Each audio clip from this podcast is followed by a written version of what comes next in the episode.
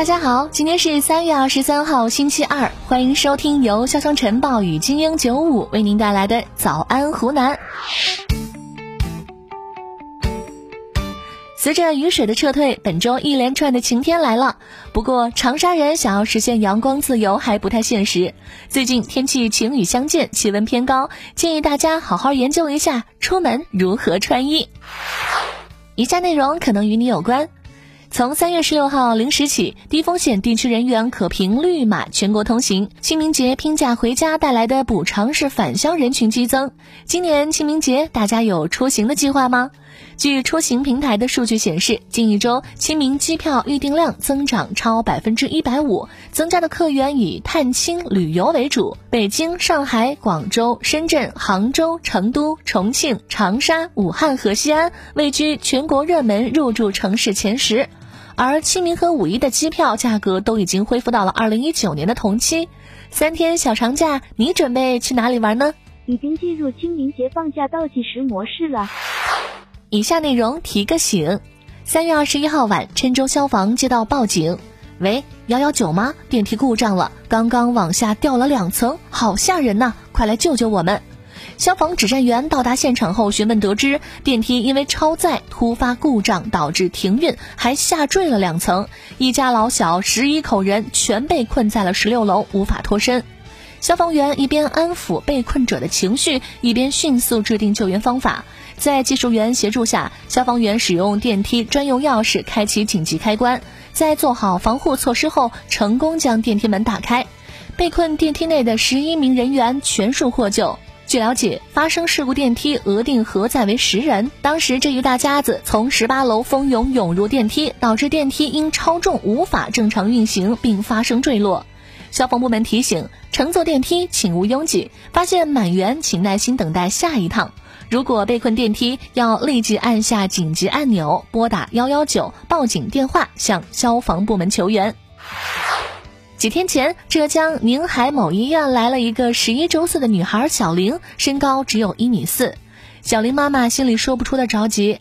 原来小玲是个早产儿，为了给她补身子，家里每周炖两只鸡的习惯已经持续了好多年。一开始，小玲的身高还跟得上同龄人，可是近两年却明显的后劲不足。主治医师周琼发现，十一岁的小玲已经来过月经了。周琼告诉小玲妈妈。孩子长不高就出在这月经上了，不论是高蛋白、高营养食物，还是高热量等油炸食物，食用过多都会导致肥胖。这也使得孩子的性腺轴提前启动，性激素分泌增加，引起性早熟。月经来潮就是女性性成熟的标志之一。医师表示，性成熟意味着骨骺会提前闭合。如果骨骺闭合，小龄最多只能长到一米五五，最好去拍片儿看看骨龄情况。专家提醒，在孩子生长发育的关键时期，饮食要均衡，高营养、高蛋白食物也不适合长期进补。以下内容围观一下。三月十六号凌晨两点，云南宜良公安接到市民吴某某报警，称家里有一个扁扁的、长长的身体长毛的怪物，嘴里叼着红色的东西，非常吓人，请民警去查看一下。民警前往处置，到达吴某某家时，吴某某穿着一双拖鞋，瑟瑟发抖，神情十分的激动。根据他提供的地点，处警人员捣鼓了三四十分钟，那怪物始终在床底下以静制动。出警人员忍不住用棍子试探一下，不料那怪物一下就窜了出来，但随即怪物的身份也随之揭晓：一条羽绒服的毛领。吴某某所说的嘴里叼着的红色东西，不过是红色塑料袋的残片。